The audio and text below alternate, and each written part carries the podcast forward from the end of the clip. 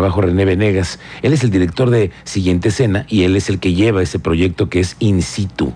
¿Cómo estás, maestro? Muy buenas tardes. Muy Bienvenido, bien, René. Muy bien, mi querido Miguel Ángel, muchas gracias por el espacio. Contento con los resultados de este, de este proyecto. Es que y- las redes sociales. ¿cómo corren, no? Sí, Todo el mundo ahora en, en redes sociales, además está muy instagrameable. Sí. A ver, sí, cuéntanos de esta idea.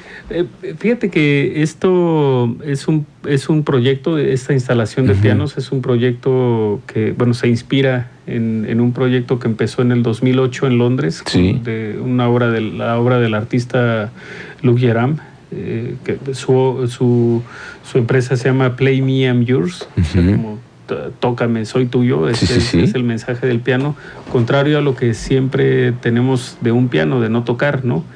Eh, bastante entendible no tocar el piano cuando está en una sala porque se desafinan o lo que sea, ¿no? Entonces, este, pero aquí la intención es otra. La intención es que la gente vaya y toque el piano.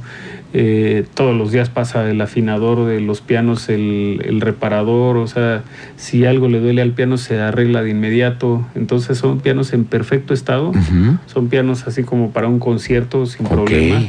Entonces, este, la intención es que la gente pueda sentir la vibración de lo que es un piano, ¿no? Entonces, Oye, pero sobre todo además hacerlo en público, que mucha gente lo ha hecho, a lo mejor eh, lo practicó de niño o que tienes Sí. nociones, Sí. y hacerlo en una plaza pública de pronto es otro momento, ¿no? ¿Qué te has encontrado en estas experiencias? en ese sentido, justo ayer me comentaba una chica del conservatorio, porque hay que decir que tenemos la colaboración del Conservatorio de Música y todo, es- hay un, una- un alumno del conservatorio todos los días junto al piano, ¿no? En turnos de mañana y tarde, este, tocando ellos los pianos y también enseñándole a la gente que quiera aprender algo, ¿no? Este, o sepan nada o sepan mucho, los chavos del conservatorio Ahí les pueden ayudar.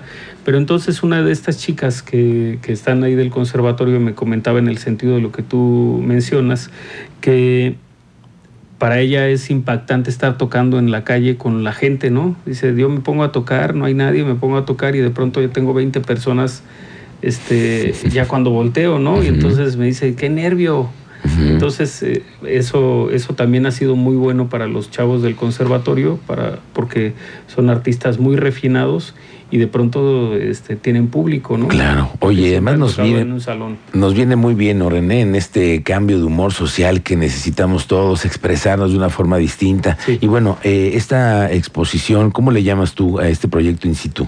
Fíjate que se nos hizo festival, Fue Festival. una instalación y nos salió un festival, ¿no? Por la participación de los chavos del conservatorio, pero también por 30 artistas profesionales que se están presentando en las plazas públicas, en los pianos de, lo- de miércoles a domingo. Hoy, por ejemplo, tenemos, empezamos a las 5 de la tarde en la Alameda eh, con un artista que se llama Sami Salami, él, él es de aquí de Querétaro. Este, y bueno, eh, eh, hemos tenido a la maestra Marta García Renard, ¿no? la, la pianista más reconocida de Querétaro, y, y- y bueno, reconocida internacionalmente como una de las mejores pianistas que existen. Eh, te- tuvimos a Juan Manuel Torreblanca también, y así tenemos una, un, este, una agenda bastante interesante. de Oye, ¿y este festival cuánto tiempo se queda? ¿Cómo lo han pensado? Fíjate que eh, eh, empezamos el 31 de marzo eh, y vamos a concluir el 30 de abril. Ok. Este, es, un es un festival, es un evento eh, auspiciado, apoyado por el municipio de Querétaro, por la Secretaría de Cultura, que con su titular, la doctora Tere García Bende. Eh, de hecho, el alcalde estuvo fue con su familia a tocar los pianos antier. ¿no? Ah, Este, sí, vi unas fotos sí, el sí. lunes, estaba ahí y había ah, hasta público ahí. Sí, sí, sí, sí. Y, Sí, oye, fue buena hora.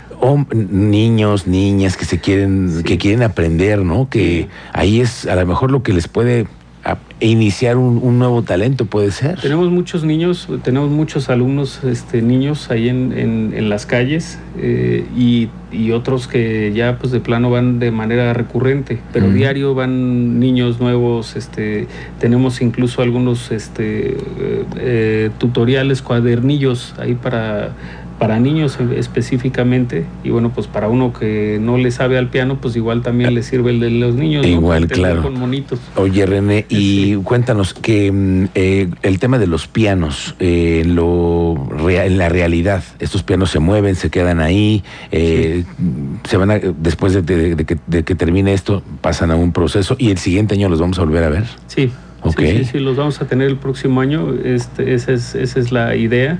Y el tema es que la gente ha pedido que no se vayan los pianos, que se queden ahí, o sea, que sean parte ya del mobiliario urbano. Sí. El asunto es que el piano, para tenerlo en la intemperie como está, sí necesitas que diario esté una persona pasando a, a- a arreglarlo, a afinarlo. Mm. Es, un, es un proceso un poquito complejo seguirlos dejando ahí. Eh, lo que estamos planteando es poderlos colocar en, delegaciones, estos mismos pianos, y después de las delegaciones se van a instituciones de asistencia pública. Ah, mira. este, a una casa de, de niñas este, con problemas de, de maltrato, de abuso. Estamos buscando que otro se vaya al reclusorio femenil, Ok. este, otro Buena idea, ¿eh? a, un asilo, este, a la Casa de Cultura de Santa Rosa Jauregui, tan necesitada de este tipo de expresiones. Es cierto. Que además son pianos que están intervenidos por artistas plásticos. Eso te iba a decir porque además están muy coloridos y Está están padrísimo. Sumamente expresivos. Sí, sí, ¿Quién claro. los intervino? Fíjate que Nueve Arte Urbano, que Mm. son, eh, han puesto miles de metros de, de murales en Querétaro, eh, son los que intervinieron el Gómez Morín, la cúpula, todo. este, Ah, claro. Ellos nos ayudaron en la, cuda- en la curaduría para, para tener primero los artistas este, eh, adecuados para intervenir los pianos, porque lo que nosotros buscamos es que se le dé mucho respeto al piano. Eh, sí están intervenidos, pero con mucho respeto. Claro. Este, como, entonces son obras de arte, reales obras de arte, lo que está plasmado sobre, sobre los pianos como un lienzo tomado por un artista profesional. Entonces, eh, entonces bueno, son, a- son artistas que llegaron a través de, de- de este colectivo de Nueve Arte Urbano y realmente son una belleza, son una belleza los pianos, entonces eso ha que, hace que los pianos sean más cercanos a la gente, o sea, eh, más agradables, digo, un piano hacia el natural es súper agradable, para cualquiera, y- pero trae ese- esa imagen de solemnidad, ¿no? Entonces aquí lo que se busca es con estas obras de arte hacer el piano más cercano a la gente, que la gente sienta que se puede acercar y, y- y la verdad se ha logrado súper, súper. Y que saques el talento que llevas dentro, ¿no? Sí. Ese, ese, esas ganas de tocar, de, de- de- de utilizar un instrumento y hacerlo en un lugar público, que te- como dices tú, es, es otra cosa. Es impresionante la cantidad de pianistas que hay. En la sociedad uno no se enteraría, ¿no? Ujú. Sí, Pero durante el día muchísimos pian muchísima gente sabe tocar el piano, se sienta en los pianos y toca. Este, igual que muchísimos niños o adultos también vienen Claro. a decir, oye, enséñame algo, ¿no?